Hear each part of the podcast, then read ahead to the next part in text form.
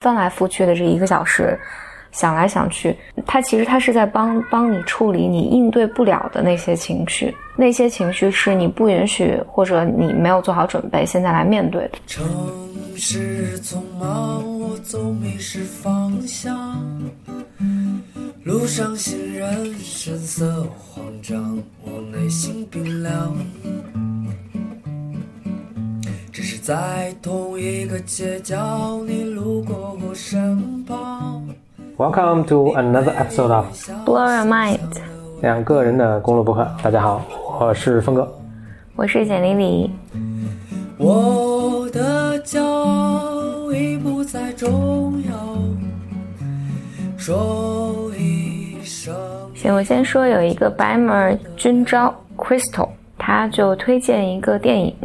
叫《Detachment》，它中文翻译成叫《超脱》，主要讲的是美国中学的一个代课老师，他自己有一些创伤，但是他还在很努力活着。这班妹说，你能深深的感受到里面每个人的迷茫无助，这种失落和绝望，但是最终人们还是还是在选择生活。说是一个看起来比较难过，但是很好看的一个电影。有一个 b a m e r 问了一个问题，他的问题是说，为什么他总会逃避，不愿意总结或者承认他周围亲密的人身上有某个缺点？他说的是，一旦一旦，比如说我身边的人的缺点被别人指出来，就比如说他举个例子，比如说如果别人说，啊，你的这个好朋友是一个自私的人，他说我就会反复的怀疑，不愿意相信，甚至感到很痛苦。花很久才能接受真相。嗯，他们说：“这个是逃避和防御吗？”我看见一个人身上有一个特别，比如说有个明显的缺点，我有时候会有不同的反应。但是有一有一种情况下是，有些东西它让我特别火大。嗯，那我事后在回想的时候，它之所以让我火大，是因为我也有这个缺点，或者我曾经也有过这个缺点啊，这个是让我火特别大。嗯，比如说这个时候我特别生气的时候。我特别沮丧的时候，我觉得都不是针对这个人，其实还 probably don't even care，对吧？这是谁？这个其实都是针对自己，或者是一个针对更年轻的时候自己，觉得自己比如犯过什么错误。嗯，我不知道他这是不是同样的情况，但是我觉得这种情况肯定是存在的。嗯，我想两个点啊，一个是因为他最后落脚在说这是不是逃避或者防御，我我们也不知道是不是逃避或者防御，但但我想说防御这个词它是个中性词。就是它不是一个坏事，对，嗯，那就是对于你来讲，如果你意识到，比如说你身边，比如说你曾经特别信任的人，或者特别亲密的家人，当你发现他身上有一些，就是有一些弱点，或者就是有一些糟糕的东西的时候，嗯，或者对于你认为是糟糕的东西的时候，那对于任何人来讲就是很痛苦的。这个痛苦不是，我觉得人生不是所有的痛苦都要直面它的，嗯。大多数时候，我觉得我们的身体都会给自己找一个帮助我们去应对它的方式。嗯，啊，那这个方式里面有可能你否认它，或者有可能你就你你用其他的方式来回避它。有的时候这是这是必须的。嗯嗯，但另外一个，我其实在这是特别想借着这个题，嗯，讲一个讲一个，因为因为他在这个 Bammer 在描述这个问题的时候，他有说到说他会反复的去验证。反复的去去思考这个问题，我自己觉得这个事情是，其实人们经常经常会这么做的。我一般把这个叫做，我一般把它叫做强迫，但其实它不是一个，不是严格意义上病理上的强迫啊。我举一个例子，比如说，当我跟这个人发生一一定的冲突，这个事情结束了之后，我反复的在想，脑子里又。过刚才对，反复的在想我刚才怎么说的，说的对不对？然后他怎么能这样呢？我我为什么有这样的反应？等等等等等等。实际上，这种强迫式的行为，就是你不断的去回想，它本身是一个，我说的话这个话有点绕啊，就它本身是一个把你带离你正在经历的情绪的一个方式。就让你让你不要去想现在，嗯，现在你的这种情绪，对，确确实你可以这么理解吧。我可我我可以再再说的更多一点，就是，比如说，当我和他之间有了一个冲突，然后这个冲突可能并没有那么明显，感觉好像我们在这个过程中也解决了解决了当下的问题，但是当这个结束之后，你反复的在想或反复的在回忆，有的时候或者有有一些人跟权威打了交道，打完交道反复的回想我刚才那个细节里面有没有哪个地方做的对或者好或者不好，或者对方是怎么想的，我是怎么想的，复盘啊，你可以 可以讲复盘，但这个复盘不是。不是一个合理的复盘，嗯，就是你正常的复盘是你想想了一遍，这事儿就结束了。但是有时候你感觉你自己好像被被抓住了，就你自己坐在，比如坐在桌子上，可能有半个小时过去了，你这半个小时你干不了别的，脑袋里不停在回忆之前发生了发生的事情，多半在这里面你是有一些情绪的，比如说我对刚才的那个对话里面非常的愤怒。但是我没有办法承认或面对这个愤怒，所以它就会变成你一些特别嗯强迫性的这种思维吧。嗯，就你反复的在想他为什么这么讲，我这么我为什么这么讲，我这么讲有没有照顾他到他的情绪？就是你想的是，你可能完全没有想你愤怒这件事情，嗯，你都没有察觉到。对对对，但实际上这个是你在。压抑你的愤怒的一个反应，所以往往往往，我觉得这种情况都是出现在，就是一个基本的模式是，你下面有一个非常强烈的情绪，这个情绪你可能意识到了，可能没有意识到，嗯，然后但是呢，你的身体不管是意识层面还是潜意识，就是非意识层面，你会使用这种反复的验证，反复的。嗯，反复的思考一些不必要的细节，翻翻来覆去的想，用这种方式呢，你应对那个情绪带给你的冲击，使得你有一定的控制感。那我追问一下，那这个情绪是不是一般都是就这种需要让你就分散注意力的什么这种或者压抑他的这种情绪，是不是一般都是负面的情绪，所以你才会有这么一套机制？一般是不一定是负面，一般是你你不允许你自己体验的。比如说，我不允许自己体验高兴。狂喜，OK，所以那种情况他也会有同样的，他也会有，就是他也会有突然，啊，他会进入到一个呃这个状态里面，反反复复的去想一些细节，但实际上，我觉得用英文表达会更，我觉得更形象一些，就是你的这些行为会 take you away from 这些 emotions，嗯嗯呃，你你一旦陷入这种，你给自己设定了一个。比如说，你你反反复复的去想那些，就是我的窗户有没有关好，我的哪个东西应该啊怎么样，然后哪天什么什么东西有没有有没有有没有弄好，你翻翻来覆去的这一个小时，想来想去，他其实他是在帮帮你处理你应对不了的那些情绪，但是那些情绪是你不允许或者你没有做好准备现在来面对的。我有什么办法知道我这情绪是什么呢？除了去找，你只能跟我聊了。哎，那就比如说，我猜这是一个很长，每个人对对对，我觉得每个人都有的，嗯，都会有这个场。嗯，我在最早的时候会认为这个就是我在努力的去，比如说就像你说复盘和学习的过程，对对，或者或者 以为这是一个非常认知层面的，我在我在做一件我在做一件事情，嗯嗯。但后来，我后来我就在做咨询的这个过程中，逐渐深刻的意识到。是是有更深层次的对，而而且往往是这些情绪是你，你你不允许自己体验的。嗯，很多这种行为什么的，刚开始是以为一个一个粗浅的理解会是，就比如说以前我咱们讨论过的说话啰嗦什么，我也就就觉得这个人就思路不清楚嘛。但其实慢慢品味，你会发现其实他是有情绪上的原因的。我觉得最后很多这种人的复杂行为，最后都会。归属到一个情绪上的一个当然，当然，这个是心理咨询的一个视角啊。我觉得在这个视角下，一个视角，这是一个方法论，就是一个方法论。对对对。包括我前咱们前一阵儿播客时候说过，就是美国那个 Doctor Sarno，他的那个理论是腰背疼，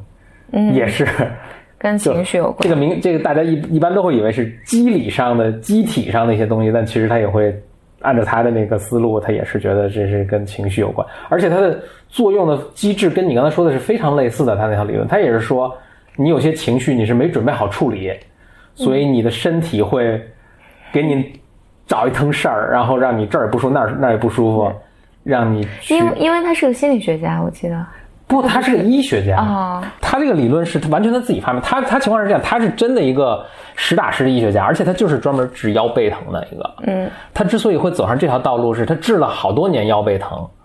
后来他发现他这个，他开始怀疑自己的理论。他怀疑自己理论是因为一般人说腰背疼就去拍片子，拍片子说你这儿增生了，这是什么了？结果后来他拍了一些正常人，发现这正常人也增生。就是你如果你只是看这片子，你是无法判断。啊，他是无法判断谁疼谁不疼的，就是随机的。他就觉得是不是这些拍片子的人就故意自圆其说的什么？但其实根本的机制不是这个，所以他就发明了，就是他又去读什么弗洛伊德什么，就是他自己有一套这个这个，而且那个机制就跟你说的特别像。对，但他是无师自通学，就是他并不是正经通过学心理咨询这条路最后走上这条路。如果是那样的话，其实就没什么心，就很正常。嗯，他是从一个医学。正经的医学家、医 医生，最后走上这条道路。嗯，我我我我最近还有一个还有一个体验，这不是一个新的体验，但是这我是一个自我觉察吧。就是凡是我举一个非常表层的例子，比如说开会，嗯，本来这个会其实是二十分钟就可以结束的，或十分钟就可以结束，但你偏偏开到了一个小时，嗯，你就要去想一想，你究竟在干嘛。嗯嗯，也许你在折磨所有其他人。我觉得折磨是一种，但有的时候我觉得更更，就我我不是说，比如说我啰嗦，我作为一个会议的主导者，我啰嗦，并不是不一定是啰嗦，而是你一定是在使用这段时间，在安抚情绪，对，在处理你自己内心的一些东西。嗯，所以我我一个体验是，我一个体验是因为我跟有一些人。啊，说工作就就说的特别久，嗯，啊，跟大多数人不会说这么久，嗯。然后我后来发现，比如公司有一些和我性格特质比较像的同事，和呃，假如说和 A，呃，来谈工作的时候，我有时候会觉得，为什么谈这么久？嗯，就是我肯定也进入到了某某一种情绪里面，嗯。然后我后来发现，比如公司里面和我性格特质比较像的同事，和 A 去去开会的时候也是开不完。嗯嗯，我后来就是我 我后来在很多时候，比如每每当这种情况发生，我都会回到我的那个呃治疗师师师那再讨论，再再聊一通。对对对，会讨论一下，就究竟究竟在干嘛？然后对于我来讲，我现在因为这么久以来，我觉得我还比较深刻的能够。理解和意识到我自己在干嘛，但你你总是和自己的，就是你在使用这段时间，当然肯定是对方给了你个钩子，嗯，但对方给这个钩子不是所有人都会被勾到，但是你就会被勾到，嗯，你被勾到呢，于是这个看起来好像你们在啊非常 professional 的在讲一些东西，但实际上你们就共同在使用这段时间在处理一些个人的嗯。个人的东西。啊，我我现在就是尽量给自己每每期到一个会议都设定个时间啊，定一个那个，呃，应该所有会都应该定个时间，对，定定一个表，就是比如超过二十分钟，然后如果这个已经超越了事情的本身的话，嗯，就都问一下自己，就是究竟我在干嘛，嗯，然后而且往往你在干嘛这件事情和对方就不不再有关系了，其实这都是。当然，有时候对方是给你跟你玩这个游戏的，所以你才会才会玩下去。但是很有意思一个呃一个现象吧。我再补充一个，刚刚你说的那个，就是说用词，就是我们说防御，好像多少带着一些负面，但逃避至少是明显带一个负面的。呃，但用词是对是有很大影响。我前两天看了一个特逗的文章，他说韩国韩国现在生育率特别低，什么零点几、零点九。就不就比什么日本都还低，那很多人就根本就选择不不结婚嘛，就更谈不上生孩子。但是他说韩语，我觉得这跟中文可能是一样的。到韩语里，比如说人口调查或者什么，他会说你的婚姻状态未婚。我猜其实韩语就是这两个字未婚，因为他那个因为这个文章是英文的啊，他他那个发音是미혼我觉得就是未婚的意思。可能就是这两个汉字了，就未婚。但是他这个文章就有做了一个观察，他说未婚。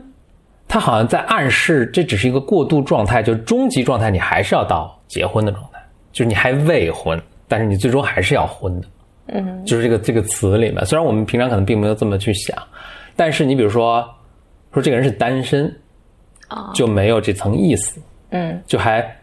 你说就是未婚未娶、未生育，这个都是好像说你最终还是应该往那个方向走，有这么一层暗示意思。所以他们现在就好像在韩国有个运动，说不再叫未婚，而叫 什么前，就他我忘了他们发明了个什么新词儿，就是我们不是不是未婚，不是说我们最终要结婚，我们现在就已经达到终极状态了。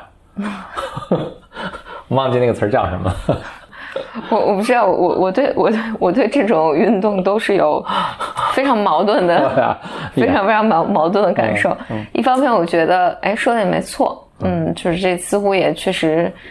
他在为什么争取一些权益，但另外一方面，我也觉得 too much，就是 too much，就使得。使得使得生活很费劲，什么话都不能说。但大多数情况下，我也是觉得，哎呀，这好像有点那个呃，矫枉过过正了啊。但这个词还是给了我一些触动的，因为我觉得，哎，好像当你在说这个时候，确实是有这么一个假设。嗯，对，但就是最终你是要婚的。假，但但是在这里面，我觉得呢，就是那我觉得这一个假设，比如说我是单身，嗯，那我就可以叫我单身，嗯。然后，那如果我和我的男朋友。嗯，或者女朋友，然后我们俩就是还没有结婚，嗯，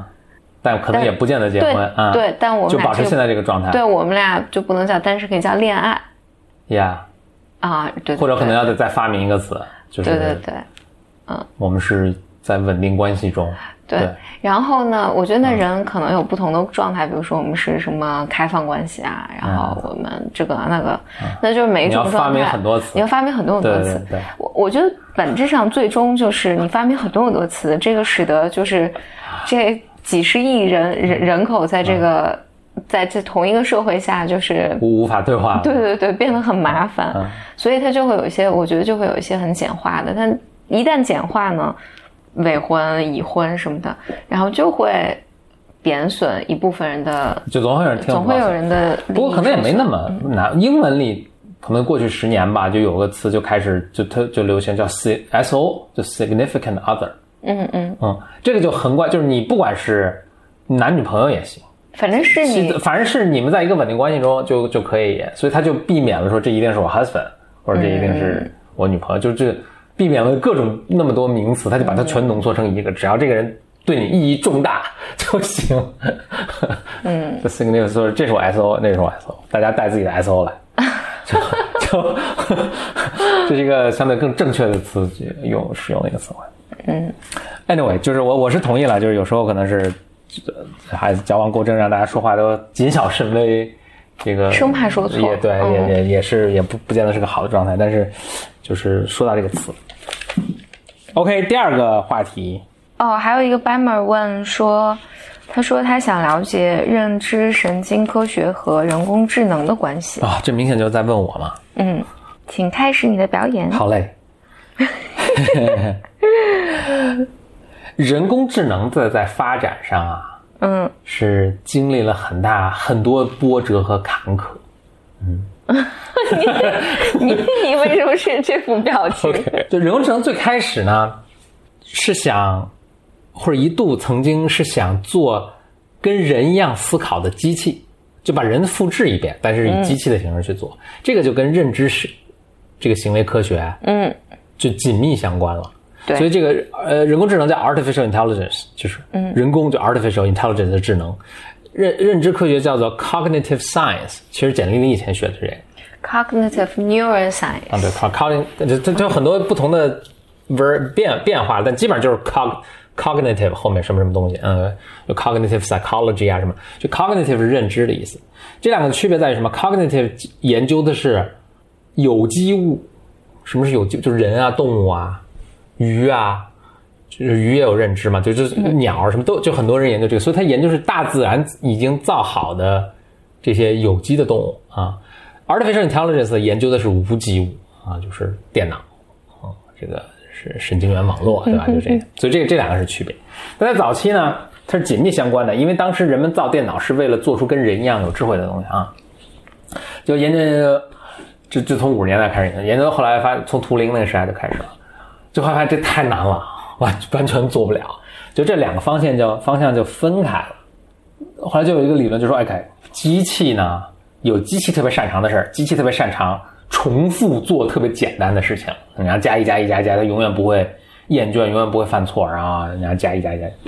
呃，人呢有人擅长的东西，就是我们平常这种喜怒哀乐这些事情啊。这两者呢其实挺不一样的，就就产生一个很大的分叉。这里面很典型的一个人就是我特别喜欢的那个 Hofstadter，Douglas Hofstadter。他最早是研究就是人工智能的，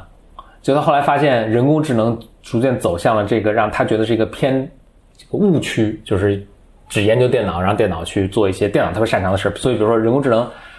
就有些东西对对电脑很容易，但对人特别困难。就比如说下象棋，电脑可以很容易就把象棋下的特别好，天下没有任何人，应该早在比如九十年代就没有任何人能下得过电脑了。那电脑一些最简单的事情还干不了，比如说走路，或者识别这个图片中有没有一只猫，就是人做起来是非常简单的，甚至比如鸽子都可以做特别简单的，鸽子大脑都可以干的事儿。因为鸽子是能识别猫这个天敌，人这个机器再强大的电脑用做起来特别费劲，呃，所以这个就分开了。然后 Hofstadter 呢，他他他其实他也多次声明，他反复的说，其实我对研究这个机器能够干什么，并不是特别感兴趣。其实我就是想研究人的大脑是怎么工作的。所以他后来就老说自己是，他不说自己是研究 AI 人工智能，他说自己是研究这个 cognitive science。所以这就是这边两个的分开了。那当然到最近到了这个，你看到现在这个 deep learning 这么这么发达，还造成一个假象，让大家就觉得这两个是不是又又开始走近了？就一是电脑能够解决类似人能够解决这样的问题了，比如说现在电脑也能识别图图像中的猫啊，电脑也能做语音识别啊，电脑甚至能跟你进行简单对话，所以他们哎觉得一电脑是不是就人工智能这是不是又逐渐接近了这个人所能做的很多事情？另外呢，这个它有个特别忽特别迷惑。迷惑的一个叫法就是这个 deep learning，就是现在的机器学习用的都是神经元网络这个东西，大家觉得哎，这个是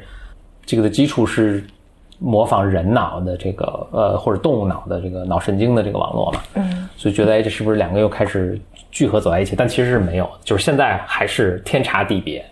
就研究人工智能这些东这些人，其实大多数人对人脑是怎么工作的，就是毫没有什么太多兴趣。他们的研究这些方向和这些方法，其实。也没有太多是有生物学的基础的，就是他们并不太多从生物学的这种东西中获取灵感，嗯，所以真正研究动物这些认知的人寥寥可数，啊，你说在那个呃人工智能这个领域里面，真正研究哺乳类动物或者是或者就是哪怕因为哺乳类动物太太高级嘛，所以有有些人是研究那蚯蚓什么，就就特别低级的动物，嗯。他那个呃，真正能够跨这两边的，其实就屈指可数，就是 Hofstadter，我觉得是一个，而且我觉得他研究的，嗯，他的方法是对的。就现在研究 cognitive science 的很多人啊，就是你刚刚说，就研究的是 cognitive neuroscience，就他研究的是一个脑神经怎么工作的，神经元。啊，一个脑神经细胞嘛，嗯，或者是几个脑神经细胞，但实际上你研究你把这个搞得再清楚之后，对于你。理解整个大脑是怎么工作的，未必有很大的帮助。就好像你电脑，你你想了解一个电脑是怎么工作的，你研究一个二极管研究一个 transistor，哎，是没有什么太大帮助的。但我因为，但是我我有十十十十，我从研究生毕业之后就很少在没有在研究，没有没有不知道最近有什么对这十几年惊天动地的发展。对这十几年我没有再关注过神经科学了，但是。我在学习的时候，我觉得那个时候大家是有概念的，就是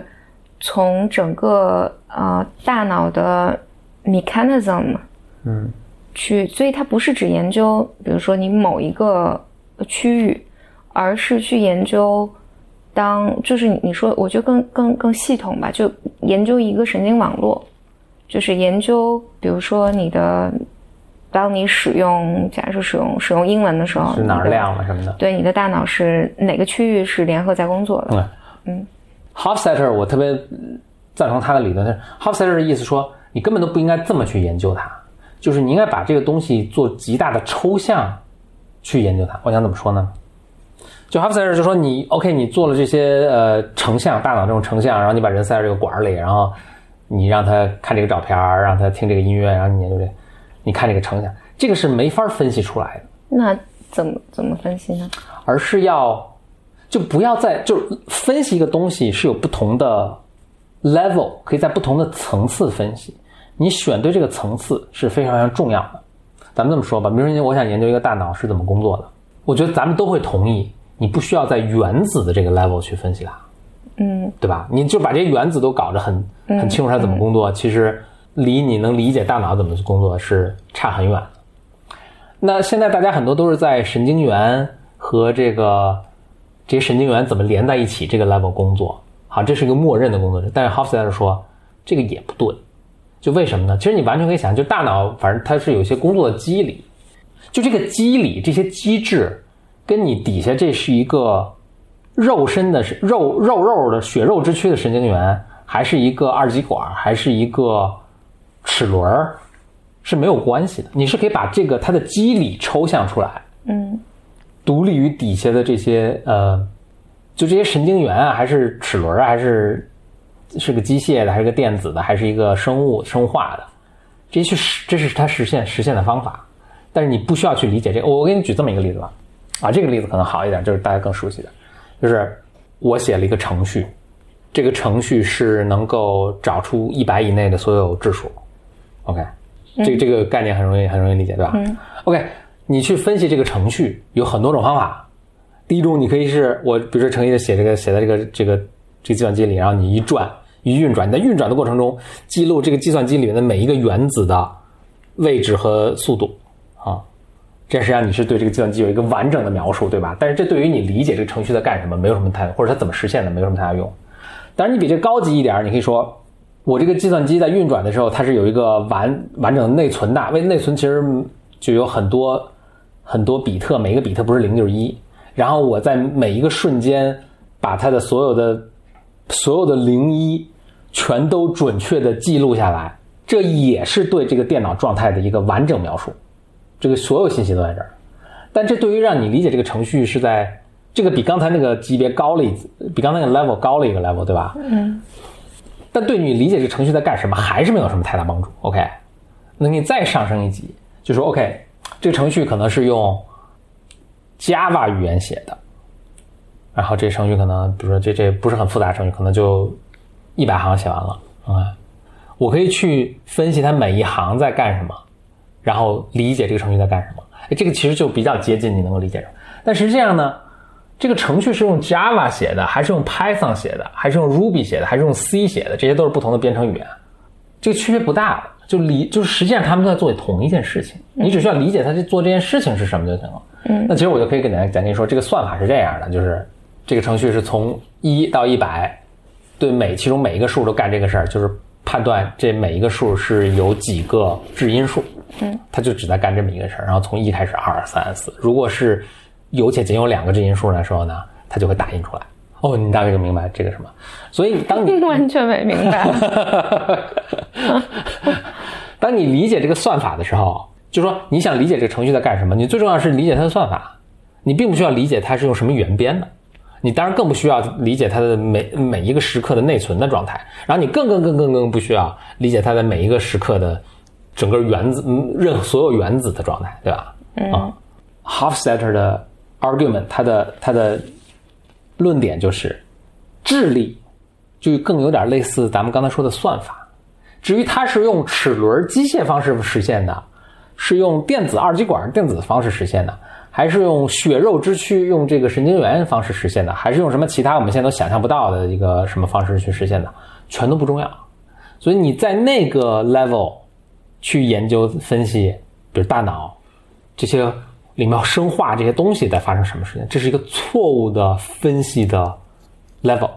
哪个是正确的分析的 level 呢？就是他自己的那个分析方法 level 是正确的。他的这个 level 是什么呢？我就三一言难尽了，让大家。我从一开始就是想问你，他他他的 level 是什么？level 是什么？你讲了这么 一大串，他的 level 就一言难尽了。大家感兴趣的话，可以去看读他的书《GEB》，或者是看他的书《我是一个怪圈》。我我我我讲一些，我觉得可能大家就是如果没有什么人工智能背景或者神经科学背景，更容易听懂的东西吧。我自己觉得，在我我在读就十几年前在读神经科学的时候，我的一个有几个强烈的感受啊，一个感受就是。第一，我觉得研究这些东西是有帮助的，因为，因为你就是有很多神经系统发育异常的，呃，比如说有发展性问题啊，或者有一些，呃，天生天生天生这些问题，比如自闭症啊这些儿童，嗯，你去研究人的大脑的时候，就而且你你只能从这个颗粒度上去研究。嗯，哦，颗粒度是一个很好的，对，它确实是对，对我们怎么理解它是有帮助的。Yeah。然后包括因为还有一些脑损伤的病人，他失去了一些那个呃认知能力。嗯。那这些是你研究这个就是有帮助。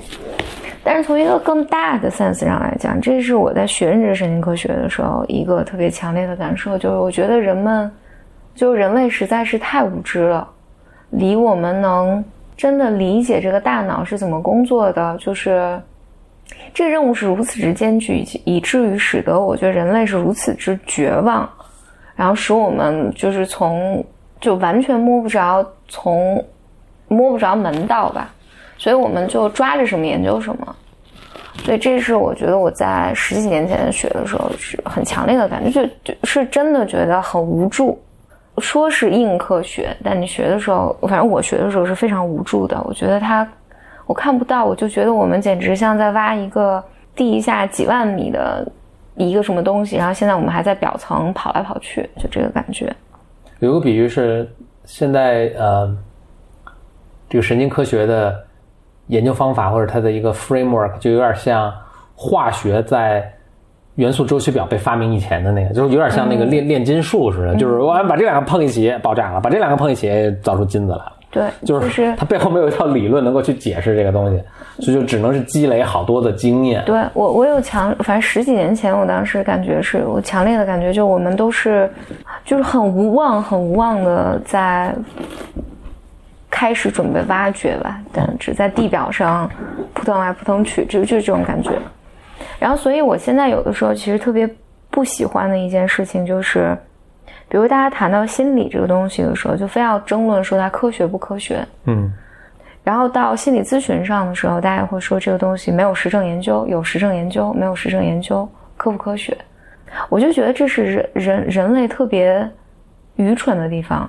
就是好像。因为尤其这这回到心理咨询这个学科上来讲了，因为我觉得心理治疗、心理咨询最终它其实是就是一门艺术，嗯，它是个啊，它一定要靠的话，它是从哲学出来的，哲学偏艺术，嗯，它就不是一个硬科学。然后，但大家非说，但是我觉得，因为心理还有心理治疗这个东西，因为它它在整个科学主义这个范畴下，就是特别被贬低嘛。因为你一打一说你不科学，弗洛伊德这个是没有任何没有任何实证，你你的这这些研究范式就出来啊不可被啊不可被重复嘛，好多你看心理学的实验都是不可被重复。但是呢，我觉得在现在的教教育体体系下，西方的这样这套教育体系下，也使得比如说做心理咨询或心理治疗或者搞心理的这些学生们，大家很惶恐，因为。我觉得我必须要去符合一个科学科学范式下，所以大家就会使用神经科学的一些证据来证明说我们那个心理咨询、心理治疗也是有效的。我就觉得这个是非常非常可笑以及非常可悲的一件事情。所以，所以有时候我有时候看到大家去去去发说啊，这个。这心理治疗这个是有实证，这个是就神经科学被用作来证明说，啊，我们的一些假设是对的。就是我觉得这整一套都嗯都错了。嗯，正好刚才我不是说，就不同的颗粒度，或者用我刚才的话说是不同 level 的不同层级的 analysis 的分析方法。我觉得这个心理上也特别什么，就是说，比如说你看一个人，他的他行为有问题了。当然，你可以说我可以记录他每一个，他这十亿个神经元还是一百亿个神经元，反正人就巨多了？每一个神经元的每一个时刻的他的 fire 的这这 fire 这个中是 fire，嗯，激活吧？激活的状态，嗯，你肯定是对他的大脑的一个完整的描述，对吧？嗯，但是至少以我们现在的认知，就你想通过这个去理解他为什么。会有这样的行为，这是一个完全不可能的一个，就是没有任何头绪的一个几乎的一个一个一个事情。所以，对站在目前呢，你一个更有可能性的一个分析的层级，那就是 OK，那我我去看他的经历啊，我去了解他焦虑的事情是什么，对他现在生活中有哪些压力等等。我就在这个这个层级去去分析，他是一个更靠谱的。哦，所以，呃，所以跟那个 Hofstadter 说的是一样。对对对，所以所以回回头你你就回到音乐和艺术上了。呃，其其实其其实是的。所以你看 G E B 他这这三个人是谁？Gödel 大数数学家嘛 Gödel 巴赫是那个大音乐家，Asher 是画家。嗯，所以他最后写的都是这些东西。对，就是那这个我同意啊。所以 Hofstadter 说别跟我说他是神经元，这他太太低级。他是一个在狭隘的科学主义之下。你觉得神经科学在研究特别高级的东西，但实际上，我觉得那是人类非常非常勇敢的探索。嗯，但我觉得当我们这么认为的时候，我觉得上帝是发笑的。嗯，这个设置实在是太大了，远远大于。就类似的行为，在其他所有学科其实都是这样的。这个叫就在各个社科学什么，大家都叫什么 physics envy 或者 math envy，就是对数学或者物理学的羡慕。当数学和物理学什么在这些硬科学中获得巨大成功之后，蓟县，嗯，所有其他学科都觉得我自己不弄不弄点公式出来，就显得我这个不灵啊。经济学是最明显的一个被鄙视，不就是不经济学是最明，就是它是学的向物理和数学靠近，做的最勇猛的一个。嗯，但问题是，就是他建立了自己一个自。自洽的一套系统，但是并不真的很描述这个世界，所以比如他就假设人都是 rational 的人都是，然后 rational 的好处就是你就可以最大化各种乱七八糟东西，对吧？那这个数学就可以帮助，因为数学特别，你想求导啊，对吧？最大化我们最来最厉害，研究平衡，对吧？数学最最善于研究平衡啊，所以经济学就在这方面做的最勇猛，但实际上呢，最后结果是。他还是被物理学家鄙视，嗯，同时呢，他这个研究的方向就越来越偏，就是天什么复杂，就巨最后研究经济学的全是全是全是数学家，然后但是研究出来的东西好像对这个对我们理解这个这个市场是怎么工作，好像就帮助不是特别大。对，嗯，好啊，那今天这就是本周的 B M 了。我们这个 Blow Your Mind 这个节目呢，其实是会很欢迎大家。提问题给我们的，像我们今天节目中也回答大家的问题，很多问题都是引发出我们特别发散的一堆思考。所以提问呢，一个方法是发邮件给到我们的 Blow Your Mind 的邮箱，邮箱地邮件地址是 bym club，就是 bym c l u b at outlook 点 com，这我们邮箱。呃，同或者呢，也可以在微博上关注简里里，微博就是简里里，简单的简里面的里。或者我是 B Y M Bro 风，嗯嗯，可以在微博上艾特我们来提问。同时呢，进入啊加入到我们 Blur Mind 的社区呢，也是通过在啊微博上艾特我们来来操作的。就期待收到你的问题啊、想法啊等等。嗯，以及就是 Bamers 可能最近发现我们的我们在各大平台上的 BIM 的图换了。哦，yes，这个特别感谢我们的好朋友王 Go Go，嗯嗯，谢谢 Go Go Go Go 给我们画的，特别感谢 Go Go，然后大家可以在微博上关注呃王后后，对，他是他是下划线王后后，他是呃邂逅的后，嗯，然后王后后还有一个淘宝店，我经常从他们家买衣服，叫 Other Store，OK，嗯，那说到这儿呢，顺便同时说一下。好多好多好多好多好多人都在问我们的背景音乐是什么？嗯，我们背景音乐是我们叫一个叫老虎，对对对，Tiger，我们的好朋友老虎在十年前创作的，真的 十年前背景音乐，嗯，所以有无数人都在各个音乐平台试图用各种人工智能和肉人肉搜索方法找到这首。找不到，找到这个，我们曾经用过两首歌了，到现在，呃，但是应该都是找不到的，就是大家没有发布，不用再试图找了，也可能对，但但最近我们一直在敦促啊老虎同学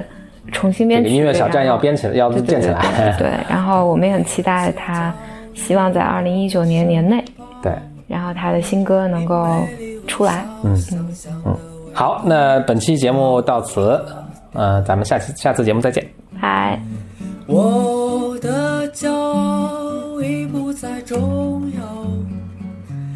说一声你好，紧张不得了。你的脸上写满了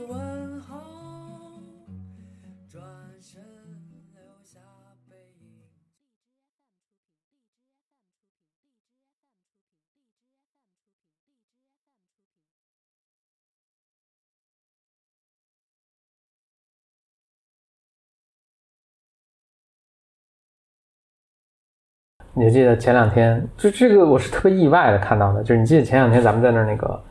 呃，就在一个购物中心里一个 shopping mall 里面吃饭的时候，然后我拉着你说看，说那个是，哎呀，忘了中文叫什么了，英文叫做 Galaxy Express nine nine nine，嗯，triple nine Galaxy Express nine triple nine，中文好像叫银河列车九九九，嗯嗯，银河列车九九，这是我九九九三九感冒灵。我很小的时候，我姐姐给我买了一个漫画。这个是给我极大触动的一个一个这个，我当时看的是漫画，后来我在大之后发现，其实它是一个系列的动画片，嗯，还拍了一个电影，电影是一九七几年拍的，就是所以你看的风格特别七十年代的那种日本嘛动画片大家可能现在都我都不知道还有什么方法能找到去看这个，我我简单说一下这个，呃，不过多剧透的去介绍一下背景啊，这背景是反正在未来，然后这个。这个人啊，就有钱的人都把自己身体变成机器，这样就能永生不死，嗯，永生不死或者是特别强大什么等等。穷人呢，就还是肉身，就还生活在地球上。哎，这个是我好像是不是看过？那可能很多很多就很很多电影大概或者故事都是以这个为背景了。这也为什么我觉得这也没什么剧透。那总之呢，它的情节是有钱人就变成机器人，然后就。就全宇宙各个星球上住着，穷人呢还住在住在地球上。结果一个孩子和他妈妈相依为命，他们想的理想就是自己也能换成一身机器人的身体。啊，这是故事开场的一个故事。然后接下来整个就是一个他怎么去努力去换成机器人的一个故事。我觉得后面是这个故事其实是特别深刻的，所以还有大家有机会的话还是去去看一下。叫《银河列车九九九》。嗯嗯，等你找的时候，我再推荐一个电影吧。这个电影拍的特别烂，所以我觉得大家不用看了。但我觉得它的这个构思挺逗的，因为里面还有很多新，我觉得是在新你先说名字被探索。这个电影名字叫做《I I Am Mother》，I'm Mother。嗯嗯，就是故事发生在未来，我们在一个反正不知情的未来，很未来了，地球人全毁灭了，人们在毁灭之前。反正是他没有说具体什么灾难，反正是不可避免的灾难，超越人力所能控制的灾难。人类毁灭之前，在地下修了一个避难所。这避难所里呢是什么呢？就各种维持生命的设备和大概比如一万个受精卵和一个机器人。机器人是妈妈，对吧？这个机器人的任务就是当这个地球人又都重新生活之后，要把这些受精卵胚胎抚养成人。但这个机器人呢？为了尝试，就先抚养成了一个，养成一个一个女儿，把这个女儿一直养大了。这个女儿一直就觉得她是我的妈妈，觉得地球上没有人再活着了。结果就养到大概十七八岁的时候，就后面发现，哎，这个后面还有一个很深的一个局，等等等，那就不再细说了，让大家可以去可以去看。但是里面，我觉得里面但拍的很烂了，我觉得大家不看也罢。但我觉得里面其实有个特别什么的主题，就是。